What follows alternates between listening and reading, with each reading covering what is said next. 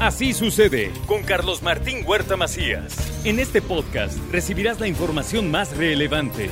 Un servicio de Asir Noticias. Y aquí vamos a nuestro resumen de noticias.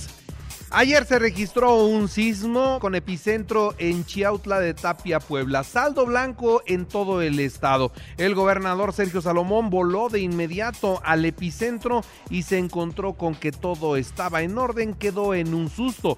Protección Civil en el estado y en Puebla, insisto, reportan saldo blanco. El alcalde Eduardo Rivera también informó sobre esta situación y no pasó de un susto. Con un monto superior a los 300 millones de pesos, inició la construcción del paso superior vehicular de la central de Abasto y el gobernador dio el banderazo de inicio de obra. El paso superior vehicular en el que se invertirán arriba de 300 millones de pesos tendrá tres carriles por sentido, lo que permitirá el flujo aproximadamente de 31.500 vehículos diarios por lado. Es una de las vías más importantes, más antiguas y más históricas e icónicas de nuestro estado. La próxima semana estará en Puebla Zoé Robledo para informar sobre San Alejandro. Nos va a volver a venir a engañar seguramente. Sí, es un hecho y él estará por acá en próximos días y esperemos estar, que estén invitados todos ustedes a, este tema. Está por confirmarme la fecha exacta en que viene, pero estamos esperando que pasara la convención de, del Seguro Social y va a estar acá y va a haber buenas noticias. ¿Un porcentaje estimado? De avance, parece que uno de los dos edificios de acá está terminada su estructura. Ejecutan a cinco personas en los límites de Puebla y Tlaxcala. Podría tratarse de sujetos vinculados al robo de camiones de carga en la autopista. También le doy a conocer que lamenta el gobernador el hallazgo de los cinco cuerpos en los límites de Tlaxcala. Dice tenemos que seguir trabajando en equipo con el gobierno de Tlaxcala. Eh, tenemos noticias de lo ocurrido, lamentable. Tenemos que seguir haciendo equipo con Tlaxcala y con Puebla. Todos somos mexicanos, a todos nos duele, más allá de si están allá o están acá. Es un tema que no debe de ser y tenemos que seguir haciendo equipo entre todos. Y murió de un infarto en una habitación del Motel Venus una persona bueno, desconocemos las causas, le dio un paro y acabó así con sus días en el motel, en un motel llamado Venus sobre el Boulevard Las Torres. El Ayuntamiento de Puebla construirá un monumento a los héroes como reconocimiento al personal médico que se la jugó en tiempos de pandemia. Varios de ellos, como este, el del monumento a héroes, el del Parque Sench, en donde también habrá canchas de pádel, ciclopista, tapete también con 40 chorros dinámicos, una fuente volcán, el monumento a los niños héroes, con una inversión de 2.3 millones de pesos, el Parque del Migrante con 1.5 millones de pesos. El Estado cumplió con el mandato federal de garantizar el servicio de aborto seguro en siete hospitales del estado. En esto insiste el gobernador Sergio Salomón Céspedes Peregrina dato eh, federal y bueno, ya eh, tendrán ahí las condiciones de lo que marca la ley y seremos respetuosos. Son tiempos de la legislatura, ellos son que cubren su propia vía y bueno, pues estaremos viendo cuál es el análisis que se da, pero entiendo que ya tendrá que ser parte de una formalidad y tendremos que estar atentos aquí a lo que resuelve cubierto. Todos los políticos tienen derecho a participar en un proceso electoral, dice el gobernador una vez que se destapó Eduardo Rivera. Cada quien tiene sus propios derechos para poder electorales salvaguardados en este estado, ya sea responsabilidad de cada quien que lo asuma y que en su momento dé la cara a la ciudadanía. ¿no? Y ahí seré respetuoso de lo que ellos decidan, trataré de no meterme en política partidista, haremos política pública. Y mire, es el mismo Eduardo Rivera el que dice ya estar en espera de lo que le diga el Frente Amplio por México y en cuanto eso sea, pues él se retira de la alcaldía pide licencia y de inmediato se va a la campaña. Este anuncio lo hizo ayer.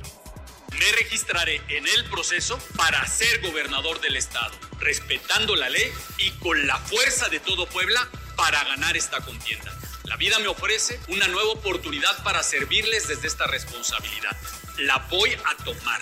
Quiero decirles que una vez que los partidos políticos han anunciado sus procesos internos, me registraré como aspirante.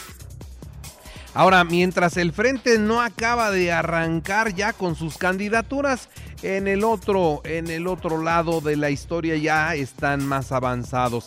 Se consolida una mega coalición Atención, se está conformando una mega coalición con cuatro partidos más para competir en el 2024 con el candidato Alejandro Armenta. Sí, es con Alejandro Armenta que irán cuatro partidos más, así que estará naturalmente Morena, estará naturalmente el, eh, el, Partido Verde, estará el Partido del Trabajo, pero se está trabajando con otros, otros partidos, otros partidos más porque eh, se tiene la idea de llegar fuertes, sólidos a la elección. Estamos hablando de el Nueva Alianza de Puebla, de Fuerza por México, de Partido Social de Integración PCI. En eso están trabajando. Y también decirle que de manera simultánea el próximo 25 de diciembre iniciará la pre-campaña en los 26 distritos. Esto también lo anunció Alejandro Armenta. Mira, es 25. Entonces, el 25 vamos a empezar en Puebla, pero en la tarde, en la tardecita. Y lo más importante es cuidar lo que más queremos en la vida, que es la familia. Y es 24 para 25. Entonces, la Navidad, eh, la Nochebuena y la Navidad es, es algo sagrado para las familias poblanas. Y bueno, mire, eh, aquí se trata de buscar. Morena está tan necesitado de perfiles competitivos que pretende robarse a los candidatos del PRI. Esto es lo que dice Néstor Camarillo. Y por eso mi respuesta de si son tan chingones, ¿qué hacen buscando priistas, no? Según es una nueva clase política, pero no solo es el caso de Enrique.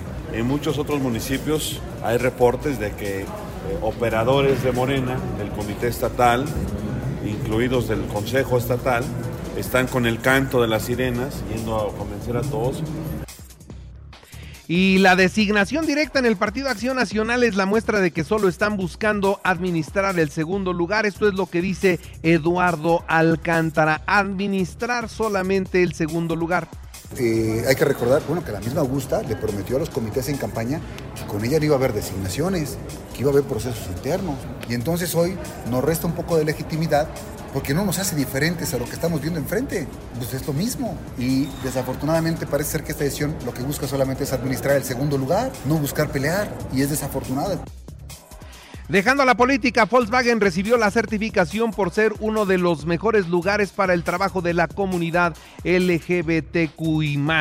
Y por cierto, pide Canirac reubicar a los payasos del Zócalo tras la riña con los trabajadores del ayuntamiento. Mientras en la UAP reconocen eh, a la rectora, la misma rectora Lilia Cedillo Ramírez reconoce los logros de la preparatoria Enrique Cabrera, esto durante el segundo informe de labores de la directora Alma Lilia Varela.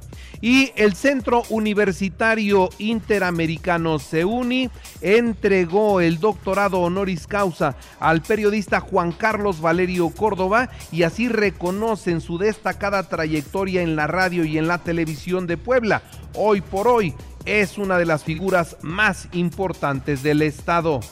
Este reconocimiento me motiva a tratar de seguir comprendiendo y seguirme involucrando en estas nuevas formas, pero también a fortalecer las formas que aprendí en el curso de mi vida profesional, a rescatar lo mejor de ambas bueno, y siguiendo ya en la información nacional e internacional, la investigación en Guanajuato por la ejecución de los cinco jóvenes en Celaya dice que eran jóvenes de bien no eran adictos, no fueron a comprar droga, investigan por qué los mataron, pero a diferencia de lo que dijo el presidente de la República ayer, los datos los indican lo contrario. El presidente ayer dijo que eran adictos, que habían ido a comprar droga y eso no es cierto, porque el presidente desde la mayor tribuna del país acusa, señala a cinco jóvenes de adictos cuando no son adictos, cuando los mataron por otras causas, no por haber ido a comprar droga. En fin, la situación es crítica, muy a la ligera se responde y yo no sé cómo quedaron las familias de esos cinco jóvenes una vez que el presidente los señaló de drogadictos. Y los cárteles mexicanos están contratando espías y militares para conquistar nuevos mercados para traficar drogas por medio de foros secretos y chats encriptados. Están trabajando para llegar a más rincones en Europa. René Gaviria, exdirector de administración de Segalmex, ya está en la cárcel, está en el reclusorio norte. La Fiscalía General de la República pues ya tiene al operador del desfalco millonario de Segalmex. Hablamos de que este desfalco, este desfalco en la administración actual del presidente López Obrador, mucho mayor que la estafa maestra, bueno, pues ya está detenido este y vamos a ver si él es el que va a pagar por todo o si es que le encuentran una salida para dar la vuelta. Un tribunal ratifica la absolución de Rosario Robles Berlanga en la estafa maestra. Quien se pronunció de inmediato señalando terminó la infamia. Me encerraron pero jamás dejé de ser libre y nunca me doblaron ni me arrebataron mi dignidad. El presidente se reunió con Carlos Slim Domit, Emilio Azcárraga, Rolando Vega y otros empresarios. Pronto esperemos conocer los detalles de esta reunión. La COFEPRIS otorgó ya el registro sanitario a las vacunas de Moderna y de Pfizer contra el COVID. Ya se van a poder vender en México. Esa es una muy buena noticia. Y luego de que la precandidata presidencial de la oposición, Xochitl Gálvez, entregó o integró, mejor dicho, a sus dos hijos a su precampaña, Claudia Sheinbaum desmarcó a su hijo y dice, el mío no está acá y no está ganando dinero aquí. La evaluación en matemáticas se desplomó 14 puntos en la 4T y es la peor caída desde que estamos en la prueba PISA. Esto es lo que dice el Instituto Mexicano para la Competitividad. Y tras nueve meses en fila a la baja, la inflación repuntó 4.32% tenemos. Los precios de huevo y del tomate fueron los que agravaron la situación. Y en los deportes, Tigres 1-0 a Pumas en la vuelta el domingo a las 8 de la noche saldrá un finalista y América San Luis mañana sábado a las 8 de la noche en el Azteca y de ahí sale el otro finalista. Se realizó el sorteo de la Copa América 2024. La selección mexicana se medirá a Ecuador, Venezuela y Jamaica. En el fútbol, mañana Real Betis Real Madrid a las 9.15 de la mañana. Atlético de Madrid, Almería el domingo a las 7 y Barcelona, Girona a las 2 de la tarde. En el americano, Astros de Nueva Inglaterra 21 a 18 Acereros de Pittsburgh, semana 14 de la NFL. Y ocho personajes del deporte poblano fueron reconocidos en el Paseo de Campeones de Puebla. Destaca la inclusión de Aurelio López y del periodista José Ramón Fernández. Así sucede con Carlos Martín Huerta Macías. La información más relevante, ahora en podcast. Sigue disfrutando de iHeartRadio.